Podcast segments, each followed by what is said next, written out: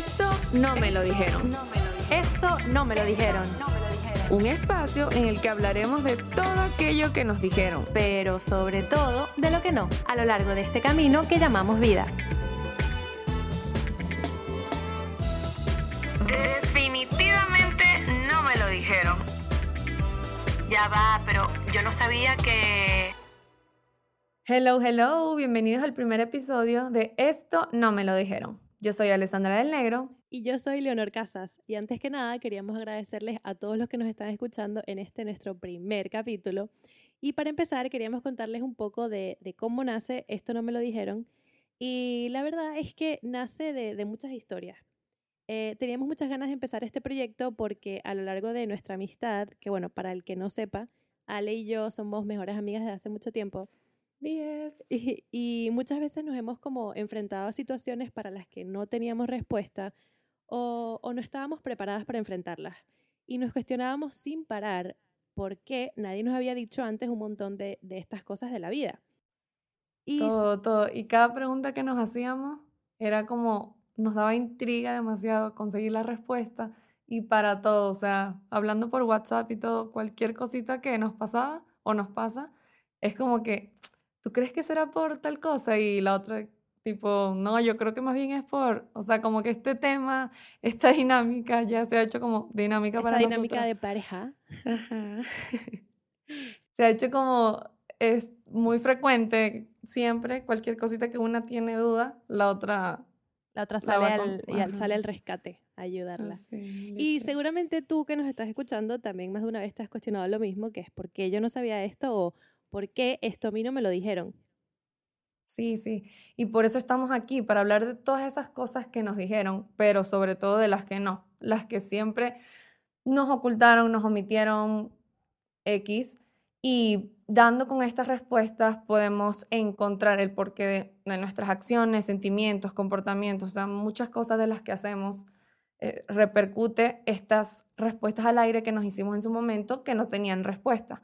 Y dentro de esas cosas que nos dijeron y que no nos dijeron, de la que queremos hablar hoy es que la vida no es una lista de checks. Sí, eh, nadie nos dijo que la vida no era una lista de checks, eh, ni una constante lista de to-dos, porque desde que somos muy pequeños y nos envían al colegio, parece que ya después de graduarte tienes que seguir estrictamente con una serie de pasos para ser aceptado o reconocido, pero sobre todo igual a los demás.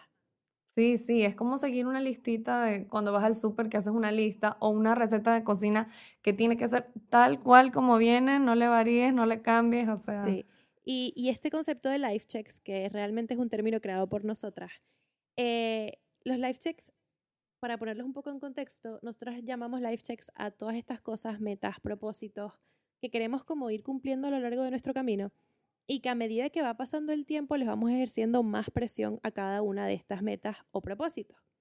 Entonces, eh, lo realmente importante en este caso es parar un poco y hacer un poco de introspección y sobre todo identificar cuáles de estos life checks hemos escrito en nuestra listica porque realmente los queremos cumplir o porque realmente nos hacen felices y cuáles de ellos vienen implícitos por la sociedad, por la cultura eh, o, incluso por el entorno en el que nos desarrollamos y, vivimos, ¿no? Sí, sí. Este, ponernos un poco a pensar, detenernos así como dices tú, detenernos y ver si realmente esto va, hace clic con nosotros, o sea, va con nuestra manera de ver la vida en verdad, nuestra manera de ser, y que no sea algo que se nos impuso. Entonces, de hecho, me acuerdo de una, de una frase de un libro de Freud que se llama El malestar de la cultura, que habla que estamos obligados a comportarnos de cierta manera ante la sociedad y esta sociedad no nos retribuye la misma felicidad que nosotros le entregamos. O sea, nosotros le entregamos esta lista como si fuera una tarea tipo, voy bien, voy haciendo, voy cumpliendo una, cada una de esos propósitos, cada una de esas metas, pero la sociedad al final no te retribuye esta felicidad que tú les estás entregando a ellos como exacto. Eh, sos eh, ciudadano ejemplar. O sea. bueno, exacto. Eh, y si podríamos hablar de los típicos, em, ¿cuáles dirías que, que, de estos life checks que, que, serían los que a ti más te impactaron? ¿O cuáles nombrarías como ejemplos para poner a las personas en contexto?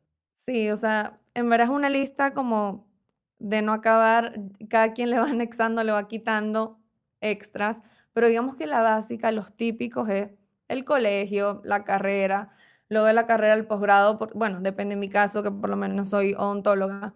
Después de la carrera venía el posgrado porque sí. Entonces tener novio, luego trabajo, luego casarte, pero ya va, o sea, si te vas a casar, antes tienes que tener una casa propia. Entonces ya luego que te casas, vienen los hijos porque es un Ni combo. modo, ni modo. Ni modo, o sea, no te vas a casar y no vas a tener, obviamente. O sea, según, según se dice, pues. Según la sociedad y la cultura. Exacto, exacto. Y, y, y es un tema porque eh, los life checks antes de los 30 se convierten como en una bomba a punto de estallarte en la cara. Boom, literal. La presión de, de cumplir los life checks a esta edad y sobre todo, bueno, que yo tengo 27 y Ale tiene 28. Te llevo, te llevo un añito ahí de, de Un ventaja. añito de ventaja. bueno, no, me lo llevas tú a mí. Yo te llevo un año de ventaja en juventud. Exacto, Colágeno. en colágeno. exacto. Em, que a- antes de cumplir los 30, porque no es que, no es que esta es una presión que, que nos llega a los 30, es una presión que desde los 26 nos empieza como a, como a sonar así en el oído. Yo creo que desde que cumple, yo, yo tengo un tema con los 26 porque los 25 Sí, son... sí. Tú sabes, ¿no? Los 25 Ajá. son, son como cool, ajá, tengo 25. Los 26 son como que no entiendo qué está pasando. Sí, ya te acercaste. Ya te acercaste más a los 30 que a los 20, entonces ya estás más de allá que de acá. Sí, o sea, es como una edad, es una edad en verdad como, como, como absurda. O sea, yo preferiría, te lo juro, pasar de los 25 a los 27, pero los 26 es, El muy, trance. es, es muy random. pe- Pero bueno, el tema de, de los 30, que eh, no- nos da esta presión y es muy real esta presión que sentimos antes de cumplir los 30 porque sentimos que ya tenemos que ser exitosos, entonces nos paramos a pensar en todas las cosas que no hemos cumplido, todas las cosas que no hemos hecho y porque esta persona los y, y a comparar, que eso es lo más terrible de todo, la comparación. Ujú. Eh, Sí, cuando se mete, típico que se mete en la familia, quien sea, amigos de tu mamá, o sea, gente que frecuentas Las normal, hacer la- las típicas, tías, las, las tías, las preguntas de las tías. las típicas preguntitas ahí como, mm, ¿qué te diré? O sea, Y, ¿qué te y- contesto? y el novio. ya va, y ya va, o sea, para dejar en claro, o sea, ojo, que tú y yo estamos en la misma página que pensamos lo mismo, que somos fieles al pensar que realmente nuestro, nuestros papás, nuestra familia hizo lo mejor que tenía en su momento, o sea, nos dieron lo mejor que tenían en su, en su momento, pero no por eso, eso no nos limita a, en cierto punto, que eso, ese, eso que te dieron en su momento te cuestiones, porque no va de acuerdo contigo, no te hace clic, o sea, estás en el derecho de cuestionártelo, pues. Sí, y igual, bueno, hablando de la, de la presión que a veces ejerce la familia en este caso, no, obviamente todo esto viene dado también por la sociedad, o sea, y es la, es la misma presión social y la misma cultura en la que crecemos o en la que crece nuestro núcleo, por así decirlo, que, que se espera lo mismo de, de todos, o sea, de todos los sobrinos esperas que, que, que, bueno, que se casen, ir a la boda, que tengan los bebés, entonces es como lo que se espera de la vida, o sea, la gente no, no, no le gusta salir como de, esa, de ese mindset que se crean en la cabeza de las personas y, y Sí, Y porque obviamente- siempre, siempre es más cómodo lo conocido. sabes. Entonces, bueno, volviendo al tema de, de los, de antes de los 30, de estos, de estos life checks, Esta bombita. esta bombita a punto de estallar, em, hay muchas cosas que podríamos contar y sobre todo yo que, por ejemplo, nada más puedo hablar de, de, de mí y de, mi experiencia y de las cosas que me han pasado. Pero esta bombita es muy real porque, bueno, el que no me conozca, yo desde que tengo, no sé, 16, 17 años, le he metido mucho a mi trabajo. O sea, me, Confirmo, confirmo que de toda la vida trabaja esta mujer. me, me he como esforzado en crear una carrera profesional, una trayectoria profesional. Y la verdad que el año pasado, justamente, eh, bueno, hablando de, como de esta frus- frustración, no, como de esta obsesión laboral que tengo yo quizás, em, pasé por una etapa de mi vida que tuve que hacer muchos cambios y replantearme muchísimas cosas. Eh, me- bueno, me mudé de ciudad, bla, bla, bla, y con, e- con esta mudanza vinieron muchas cosas anexas. Y mm, no estaba como del todo contenta en el, en el trabajo que tenía, con el trabajo que tenía. Y una de las cosas que me pasaba o me frustraba más era que no dejaba de compararme con mi entorno, con las personas que tenía a mi alrededor.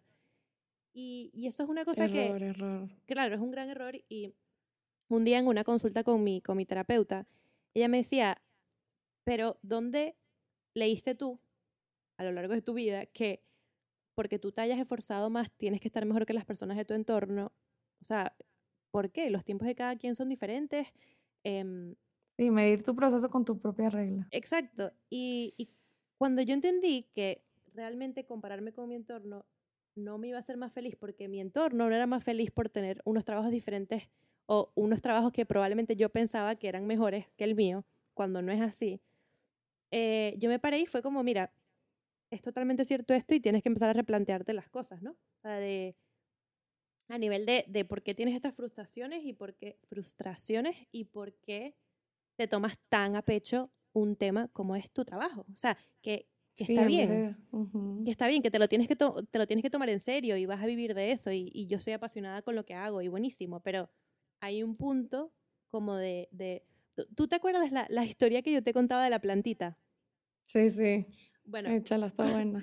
cuando, cuando, bueno, una vez que estaba pasando por una crisis laboral, una de ellas, una de varias, eh, porque yo, no sé, siempre espero como más de los trabajos y al, al, al rato como que... Sí, haces mucha expectativa. Sí, y, y sobre todo les pongo demasiado y, y les como que les entrego demasiado y no siempre te lo van a retribuir, y menos una empresa grande y, y- o menos las personas para las que trabajas. Por eso es que trabajar para uno mismo, la mentira. Eh, no, lo, lo di- lo digo ahorita porque, porque estoy en, en mi etapa de freelance de la vida, no lo digo por, por, por presión social. Eh, pero bueno, por volver al tema. em, una vez cuando yo estaba en una crisis laboral, hace dos años, porque otra cosa de las que me pasó, que ya les iré contando, mi tío, que, que es, bueno, es- como mi mejor amigo en realidad, me dijo que si yo tenía en mi jardín solamente una plantita para regar y esa plantita se me moría, me quedaba sin jardín. Pero que si yo cultivaba en mi jardín varias plantitas o varias flores y una planta se llamaba trabajo, la otra planta se llamaba clases de piano y la otra planta se llamaba tenis, que ahora estoy con el tenis y ahí agarrando. Eh, si tú cultivabas varias plantitas en tu jardín, cuando se te moría una o cuando una te defraudaba o te decepcionaba, tú, de- o sea, de repente te ibas a poner un poco triste porque se te había muerto la planta, pero podías seguir regando tu jardín. Y esto a mí nunca, nunca se me ha olvidado. O sea, y fue hace dos años y para mí fue como ese clic de no le podemos poner toda esa presión, Toda, ajá, toda la energía a un solo elemento, o sea. toda esa ¿Sabes? energía y a, o a un solo check en este caso, ¿no? Y hablando de experiencias personales, por ejemplo, la mía, esta parte laboral, aunando ahí a lo que tú comentaste, yo más bien siento que se me dio todo, como que me fluyó perfecto, como que sin obstáculos, o sea, como que fluyó todo muy bien desde el momento que antes de graduarme ya yo sabía lo que iba a estudiar, o sea, la carrera, estudié la carrera, que por cierto era en la Universidad Pública de la ciudad, que es un rollo para entrar, yo quedé directamente en la lista, o sea, no tuve que esperar un año ni un semestre, entré, la carrera estuvo perfecto, mis pacientes perfectos, o sea, muy poco sentí que, que me detenía, o sea, siempre fluí, fluí perfecto. Antes de se terminar te la dio ca- todo perfecto, más que, o sea, tú fluyes con, con lo que se te daba, pero las cosas se te presentaron de una manera como muy, Exacto. Muy orgánica. sutil, muy orgánico, como que fácil. No fácil, pero orgánico, tal cual. Entonces, antes de, de terminar la carrera, ya yo sabía qué especialidad quería estudiar, averigüé todo, encontré una en la que empezaba directamente un mes, recién yo terminaba la, la carrera, o sea, como nunca nadie. Me gradué, no pasé ni, yo creo que ni tres semanas recién graduada y ya, agarré mis maletas, me vine para México, listo. Estando acá, hice mi posgrado, todo perfecto. Terminé el posgrado, trabajé, o sea, eh, empecé mi trabajo. Y es en el momento de pandemia del año pasado que me, me pongo, me pongo a cuestionarme, ir hacia adentro, un momento de, de introspección, que por cierto la pandemia para mí fue como un super maestro y creo que para ti también lo fue. Total, em, totalmente. Este momento pues me abrió los ojos, literal, desperté. Nunca me había puesto a ver hacia adentro, aunque suene muy, suene muy, no sé, sencillo, pues es que no, en verdad nunca me, me había puesto a analizar. Me puse a analizar muchas cosas, a cuestionarme muchas cosas de las que creía, de las que quería hacer, y es cuando me pregunté, ¿realmente quiero hacer esto que estoy haciendo? ¿Realmente me hace feliz esto que estoy haciendo? Y pues paré de ese piloto automático en el que estamos muchas veces y dije, ¿sabes qué? No, en verdad no estoy 100% a gusto con lo que estoy haciendo. Tanto la parte laboral como personal. Bueno, en la parte personal, digamos que ya estoy, como estoy en los 28, ya, ya se acerca el tema de casarte. Entonces, en todo este proceso No, de y si irme tienes novio y ya vas a cumplir 30, o sea, yo no- sé cuál, cuál presión es peor, la de tener novio y, y cumplir 30 y no, y no O no tener. casado o no tener y, y cumplir Literal. 30 y estar soltera, o sea, Sí, porque eres la que da. Eres Exacto, la que da. exacto, Si no exacto. tienes. Gracias, ajá. gracias, gracias. Tranquila, amiga, tranquila. Y luego llega esta parte eh, de preguntarme si realmente quería, ¿cuál es el paso que sigue? Casarte. Y yo en este momento que estoy descubriéndome y descubriéndome, literalmente hasta la fecha, hoy, puedo decir, todos los días me sigo conociendo más y más y más, cosas que no tenía ni idea. Digo, no, o sea, realmente tampoco estoy preparada para la fase que sigue personal. O sea, Dices, ya va, ya va. ya va, espérate ahí. O sea, tipo, no, ¿por, ¿y por qué tiene que ser ya? ¿Me entiendes? ¿Por qué tiene que ser ahorita? Y es la típica ¿Y que por te qué tiene que y- ser en los 30 o antes de los 30? Ujú, o Y es sea, Aquí es cuando yo digo, como que esta, esta eh, mítica crisis de los 30, en verdad, no es real. O sea, ningún éxito personal o profesional está determinado por tu edad. Por ejemplo, Anna Wintour, la icónica editora de moda, se convirtió en directora de Vogue a los 39 años. Otro ejemplo es Vera Wang, que decidió convertirse en diseñadora de vestidos de novia a los 40. O Julia Child, una de las chefs más famosas de- del mundo, aprendió a cocinar a los 40 años. sí, sí, justo. Y ahorita que dices eso de la edad, en la parte, en toda esta parte de introspección que tuve en la cuarentena y todo, de ponerme pues a analizar todo en la parte laboral, como te decía un poquito arriba, antes que mm, me cuestioné mucho si lo que estaba haciendo era lo que quería en la parte laboral. Entonces me empecé a preguntar, a mí siempre lo del modelaje me ha llamado la atención, tipo, bueno, no siempre, de un tiempito para acá como que me ha llamado la atención, pero lo veía muy así como que, ah, sí, qué cool, y ya de lejos, pues. Entonces dije, conchale, en verdad me gusta tomarme fotos, me gusta todo ese tema. Dije, ajá, y si modelo, o sea, tipo, y la de las primeras limitantes era, no, ya estás vieja, o sea, tipo, las modelos empiezan desde chiquitas, no sé qué, o esa era la primera, de que estás vieja, error, o sea, qué tontería, pero la otra de las limitantes era, ajá, pero ya hiciste la especialidad, o sea, que va, ya eres dentista, ya eres especialista, lo que, el dinero que gastaron tus papás en la especialidad, el tiempo perdido, ¿Qué van a a ver, decir? nada, ¿Qué van a ajá, el decir? que van a decir, o sea, y nada es tiempo perdido, o sea, todo lo que nos pasa, todo pasa cuando tiene que pasar y en el momento que tiene que pasar y estás donde tienes que estar, o sea, todo eso, todo lo que te pasa, o sea, yo no me arrepiento cero, o sea, no me arrepiento para nada de esas decisiones porque gracias a ella estoy ahorita donde, donde tengo que estar, Y o sea, encontrando como a esa, a esa nueva versión de ti que estás descubriendo y, y que te gusta. Exactamente, exactamente. Va mucho más.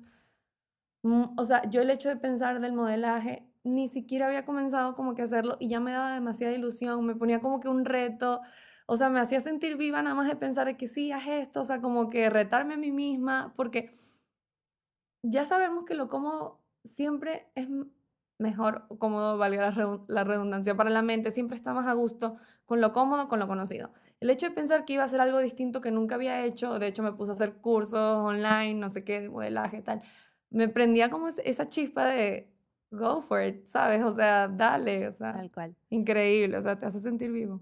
Y yo creo que eh, también a toda esta, a, a toda, a toda esta presión de, de los 30 y de los life checks, eh, todo, o sea, se le suma como una carga social que, que, que vemos, bueno, sumado a toda esta carga social de la que venimos hablando, porque por las redes sociales, o sea, y obviamente todo el mundo habla de esto y todo el mundo lo dice, pero obviamente si nosotros nos pasamos el día entero consumiendo contenido de las demás personas, eh, viendo cómo son las demás personas, viendo lo que hacen las demás personas, viendo los éxitos de las demás personas, llega un punto en que yo siento que nos empezamos a comparar de una manera obsesiva y, y empezamos a querer tener éxitos como los de los, o sea, éxitos como los de las demás personas y no éxitos propios, o sea, como que siento que nos olvidamos por un momento de realmente cuáles son los éxitos que queremos que queremos conseguir y empezamos como a perseguir los éxitos de otra persona. Sí, sí, como para estar todo en esta misma página, en esta misma lista, en estos mismos checks de todos, o sea, querer siempre encajar, querer siempre pertenecer, querer esperar la validación de la gente, ¿sabes? So- sobre todo, y, y, o sea, es que siento que estar consumiendo constantemente contenido de las demás personas, obviamente nos tiene que envenenar un poco la cabeza. O sea, incluso una de las, em, hablando ahora de temas de contenido y tal, yo estudié publicidad y yo me dedico a, la creación de contenidos, o sea, yo hago estrategias de contenidos para diferentes marcas, para posicionarlas a nivel digital, e, etc.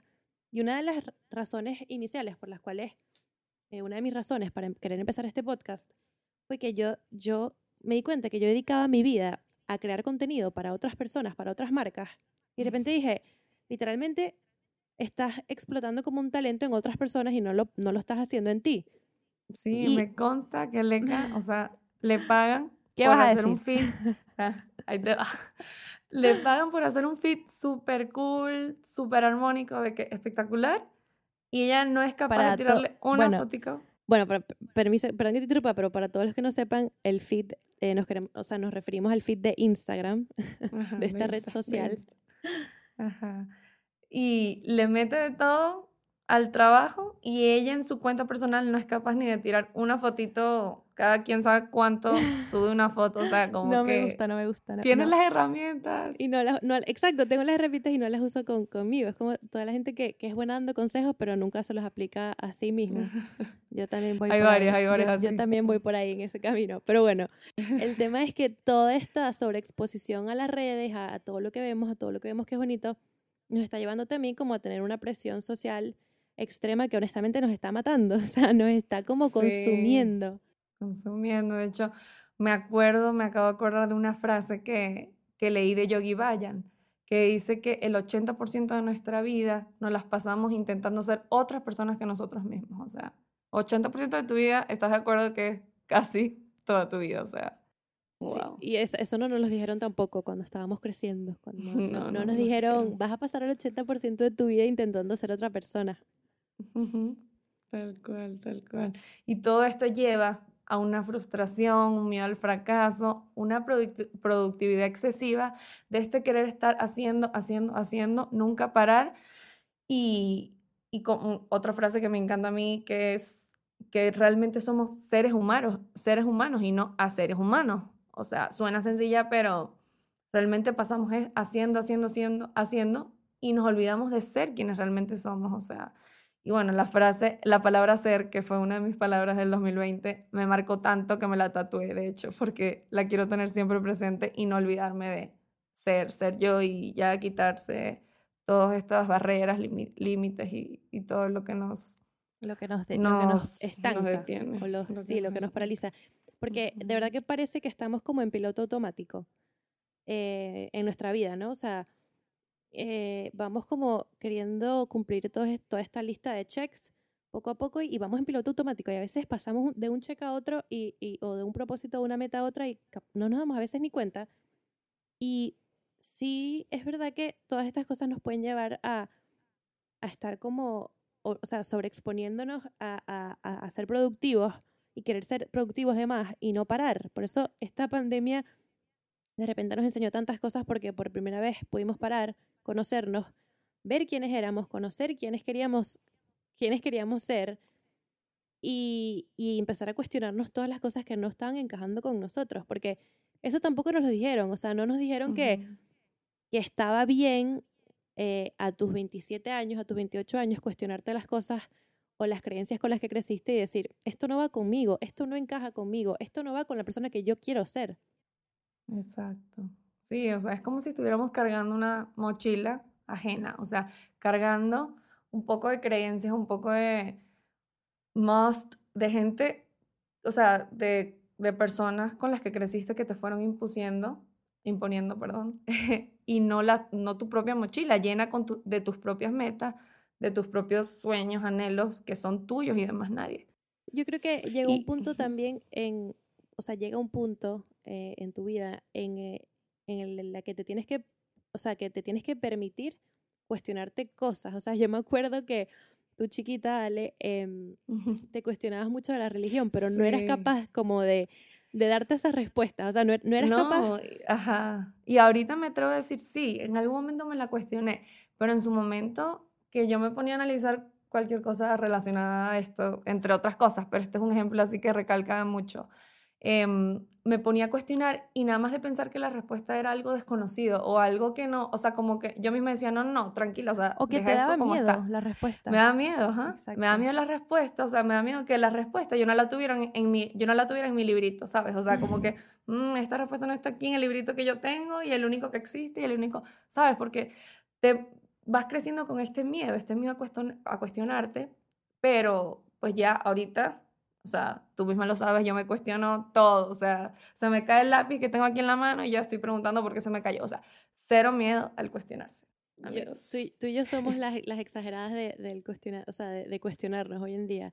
Eh, Queremos encontrar el porqué a todo y una cosa, o sea, el porqué siempre llega. O sea, Sí. una semana, un mes, un año, tres años después, pero siempre llega el porqué. Eh, me pasó justamente hoy que estaba leyendo conversaciones viejas que no sé por qué tenía en, en mi computadora. Y fue absurdo, pero entendí tantas cosas. O sea, como de repente no fueron unas respuestas como tan, tan explícitas, pero como que iba leyendo cosas como de, de mi pasado y, y entendía tantas cosas o tantos comportamientos de, de mi persona a día de hoy. O sea, eh, muchas veces nosotros somos de, de una manera o nos comportamos de una manera y no, y, y no queremos o, o no somos capaces de parar y decir, por ya va, ¿por qué me estoy comportando así? ¿Qué me habrá pasado? ¿Por qué? ¿De dónde Ujú. nace esta actitud que estoy teniendo? Porque nace de algo, o sea, de algo que te hicieron, que te dijeron, que te contaron, que... Entonces, de verdad es increíble que cuando te estés comportando de una manera con la que no te sientas a gusto o no te sientas cómodo, te pares y, pienses, ¿por qué soy así? O sea, ¿por qué tengo eh, este comportamiento sí. conmigo y con los demás? Es que es la magia de, de ser consciente. O sea, una vez te haces consciente, ya no hay vuelta atrás. Y hasta lo más, cualquier reacción que tienes, ya te la estás cuestionando. Y lo más bonito, en verdad, es que te das cuenta que tú eres el responsable de eso. O sea, ya queriendo quitarle la culpa, que si a tu papá, que si a tu mamá, que si a el entorno, que si la sociedad, ya te haces tú responsable de eso. Y, y sabes que tienes todas las herramientas para cambiarlo, sabes que está en tus manos. Y con esto de ser consciente, no quiero decir que ya una vez somos conscientes, ya entonces como andamos en esto, ah, no, que tú no te puedes enojar, no, que tú no te puedes poner así, no, que no, o sea, soy consciente de lo que estoy sintiendo, probablemente yo misma estoy internal, internalizando porque lo estoy sintiendo, estoy cuestionando cada cosita, ¿sabes? Cada, cada paso. cosita, ujú, cada pasito, cada todo, entonces ya me hago responsable como debe ser. O sea, no quiere decir que porque ya somos conscientes vamos a ser unas iluminadas y ah, que porque peleas si tú andas en este me- andas en este mood consciente, o sea, tipo, no, o sea, somos humanos, ¿sabes? Tipo, lo importante es hacerte consciente y pues cada vez consciente y cada vez pues para mejor, ¿no? Sí, y, y también yo creo que el ser consciente va a la mano de, de, de ser consciente con los pasos que vas dando en tu vida. Muchas veces esta misma lista de, de checks que tenemos, la- vamos como tachando un check eh, y otro de manera como, como, como automática. Y muchas veces por querer, por querer tachar un check y pasar el siguiente, em, como cuando tenemos una lista de cosas que hacer y vamos tachando y nos sentimos como satisfacción cuando, cuando vamos viendo que la, lis- la, la lista se va haciendo como más cortica. Muchas veces eso hace que no seamos capaces de disfrutar el momento en el que estamos o, la o, lo, o lo que sea que estemos viviendo. Sí, no lo disfrutas y vas pasando de uno en otro, de uno en otro y llegas a ese supuesto que te iba a dar felicidad y llegas y es como, ¿y ahora? O sea, porque no te detuviste en cada uno de esos pasos a disfrutarlo. O sea, algo tan que, bueno, ahorita hablando de los checks, pero algo del día a día, o sea, como cosas que dábamos por hechas, como tomarte un café por la mañana. O sea, yo ahorita el desayuno, wow, o sea, lo disfruto como si no, o sea, como si fuera lo último que me fuera a pasar en el día, ¿sabes? Tipo, Sí, tu, desayuno disfrutar- es sagrado Sagrado. O sea, ese es mi momento zen del día. O sea, es como parte de mi medita- meditación diaria es desayunar. No, y literal. está bien porque yo justo le decía a una amiga hace unos meses que estaba pasando por una situación laboral que, que la estaba abrumando un poco. Yo le decía, mira, la, eh, y, y ojo, con decir esto no significa, vuelvo a recalcar, que yo por decir estas cosas eh, sea la persona eh, más consciente del mundo o, o- más zen o que esté súper calmada. No. O sea, lo que yo le comentaba a ella era que de las situaciones adversas o de las cosas que no nos gusta que nos estén pasando, hay que buscar en el día, en tu día a día, hacer eh, cosas pequeñitas que de repente te llenen de paz. O sea, ese momento de café, como tú dices, es crucial, o sea, salte de tu trabajo de una vuelta, eh, tómate un café, o sea, nosotros somos conscientes de que no se pueden cambiar las realidades de la noche a la mañana, tú no puedes cambiar una realidad, tú no puedes decir, ay, no me gusta mi trabajo, mira, me voy porque no me gusta, o sea, en muchas, muchas veces no lo puedes hacer, pero lo que sí puedes hacer es ser consciente y empezar a aplicar cambios mínimos en tu día a día y, y, a disfrutarte las etapas. O sea, es lo típico de cuando estábamos en el colegio, que no queríamos estar en el colegio, queríamos estar en la universidad. Cuando estábamos en la universidad, queríamos estar en el colegio y, nada más queríamos ponernos un uniforme, ir al, ir al colegio, no hacer las tareas o hacerlas, pero claro, vas creciendo y por eso también comentamos que el tema de, de los checks van teniendo como más presión, porque no es lo mismo dejar de hacer una tarea que dejar de entregar un trabajo, porque te pueden despedir o lo que sea. Entonces, es, es, un tema de disfrutar las etapas porque, porque de verdad que no volvemos a ellas. Entonces, de repente ese trabajo que no nos gustaba mm, tenía algo muy positivo y era que, no sé, hicimos un muy buen amigo allí o justo el café que vendían en el local de al lado era el mejor de todo Madrid, en mi caso, no sé. Eh, pero siempre, como que siempre hay algo que podemos sacar de las situaciones y sobre todo eh, de los momentos y de estos checks que vamos viviendo en, en la vida, ¿no? como me gusta decir muchas veces, eh, la meta es el propio proceso. Entonces hay que disfrutárnoslo y hay que, hay que vivirlo. Sí, sí, justamente. Y disfrutar este camino, que realmente es lo que, lo que, de lo que se va a tratar la vida, del camino, más que de la meta. Y hablando de las metas, quiero compartirles aquí una frase de Steve Jobs que dice, primero me moría por terminar el bachillerato y comenzar la universidad. Luego me moría por terminar la universidad y comenzar a trabajar. Luego me moría por casarme y tener hijos. Luego me moría porque mis hijos crecieran rápido para que fueran a la escuela y yo volver a trabajar. Y después moría porque se acercara mi retiro. Y ahora estoy muriendo y me he dado cuenta que me olvidé de vivir. Y les dejo esta, esta reflexión aquí. Esta reflexión para que vayan haciendo su listica, porque aparte eh, nos invitamos a que de verdad se, se paren un segundo y empiecen a replantearse cuáles son estos life checks que en verdad eh, encajan con ustedes y cuáles son los que no. Y que, y que alejen todos los que sientan que no les pertenecen, o sea, que los tachen, que los tachen pero porque no los quieren cumplir. Y sin miedo, sin miedo a soltar aquello que nos sume, soltarlo, soltarlo definitivamente. Y recuerden que no pasa nada si no nos dicen algo, porque lo que no nos lo dijeron, nos lo van a decir. o seguramente lo averiguaremos, nos enteraremos. Nos enteraremos, llegará la respuesta. Y sobre todo, nos vamos a aprender también a que tendremos tiempo de actuar. Esperemos que nos eh, escuchen en el siguiente capítulo y nada, nos despedimos. Nos despedimos. Bye. Chao.